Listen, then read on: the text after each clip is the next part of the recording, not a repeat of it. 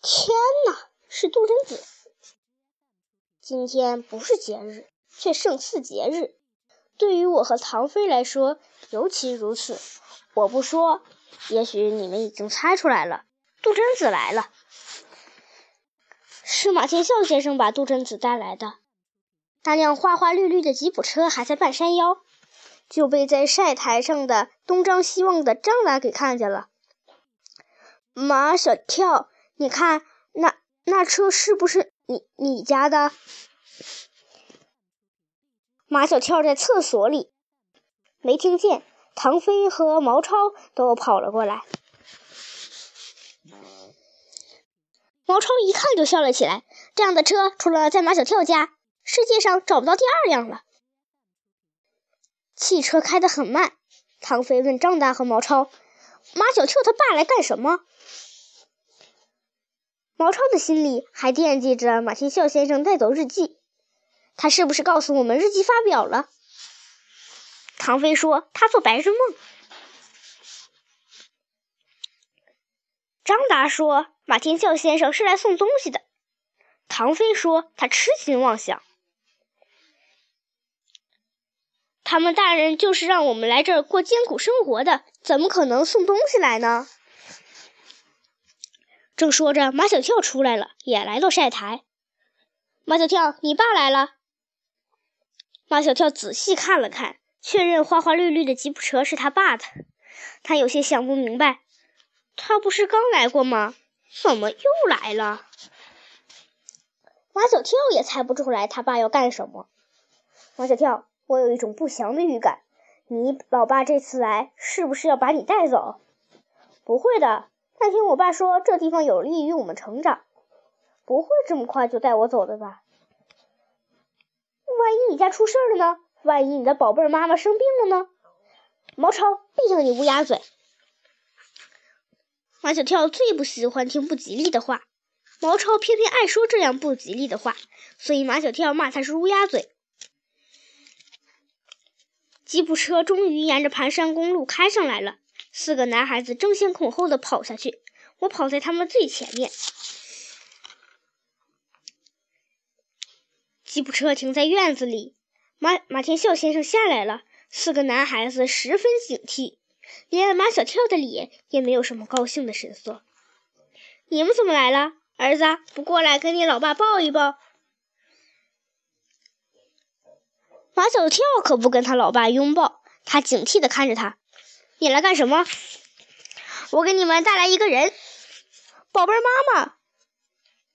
马小跳蹦跳着去拉开车门，宝贝妈妈，怎么是你？为什么不能是我？是杜真子。杜真子从车上下来，我纵身一跳，扑到他的身上。杜真子抱着我，小猫，我想死你了，真是喜从天。除了马小跳，其他人都兴高采烈，就像过节一样。毛超哇了哇了说个不停，张达一个劲儿傻笑傻笑，唐飞更可笑，跑前跑后就像一条哈巴狗。马小跳送走了他老爸，脸上没有任何高兴的表情。马小跳，你是不是不高兴让我来？这还用问吗？当然不高兴。马小跳看也没看他，我们都是男生，你一个女生跑来干什么？马小跳，你高不高兴并不重要，重要的是我张达还有毛超，我们三个高兴，相当的高兴。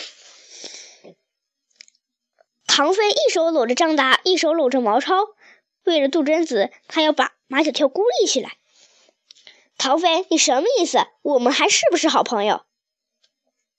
眼看两个人就要打起来了，张达连忙拉唐飞，毛超拉住马小跳。唐飞和马小跳越是有人劝架，越要摆出打架的样子。特别是马小跳，头发都立起来了，像一头愤怒的狮子。我不得不向马小跳冷笑了。我弓起背，喉咙里发出喷痰的声音。马小跳什么都不怕，就怕我冷笑。他安静了下来。这种时候，通常都是毛超转移话题，稳定局面。杜真子，你还没告诉我们，你妈怎么同意让你来了？还不是因为你们写的几篇日记。杜真子说：“我姨父把日记带回去以后，当天晚上我姨妈就打电话了，她把你们的日记念给我妈听，我妈根本不相信日记是你们写的。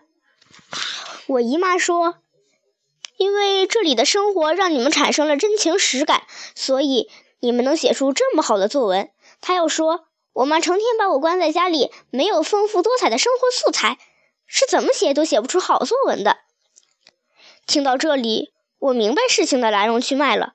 杜真子的妈妈是争强好胜的女人，她不允许马小跳写出的作文比杜真子还好，她一定要让杜真子超过马小跳。所以，他让马天笑先生把杜真子送到这里来。杜真子第一次来，对这里的生活都是新奇的。唐飞在他身边忙来忙去，这让马小跳很看不惯。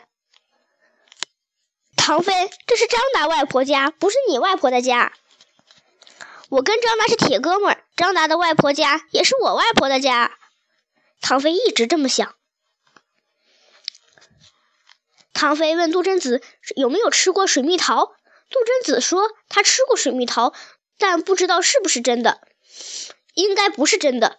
阿空说：“真正的水蜜桃很少，不是谁能吃得到的。”张达，你拿个水蜜桃来。张达还没反应过来，阿空就已经把真正的水蜜桃送来了。阿空记得杜真子，杜真子做的土豆色拉，他一辈子都忘不了。阿空把水蜜桃放在盘子里，我也看出真正的水蜜桃和一般的水蜜桃不一样，那桃子白中泛青，有点透明。薄薄的皮儿下涌动着不知多么美味的汁水。唐飞把吸管插入果皮中，他让杜真子把果汁洗了再吃果肉。在唐飞的指导下，杜真子吃完了真正的水蜜桃。这时，他才发现了麻花。这只鸭子是不是叫麻花？我很惊诧。杜真子第一次见到麻花，他怎么会知道麻花的名字？杜真子说：“马小跳的日记里写了一只叫麻花的鸭子，他描写的鸭子和这只鸭子很像。他还写你们往麻花的脖子上套花环。马小跳的作文从来没有写的这么生动过。”我把杜真子的话翻译给麻花听，没想到他听完了之后那么感动。我太幸福了，我是世界上最幸福的鸭子。麻花陶醉在无比甜蜜的幸福之中。一个从来没有见过我的小姑娘，竟然知道我的名字。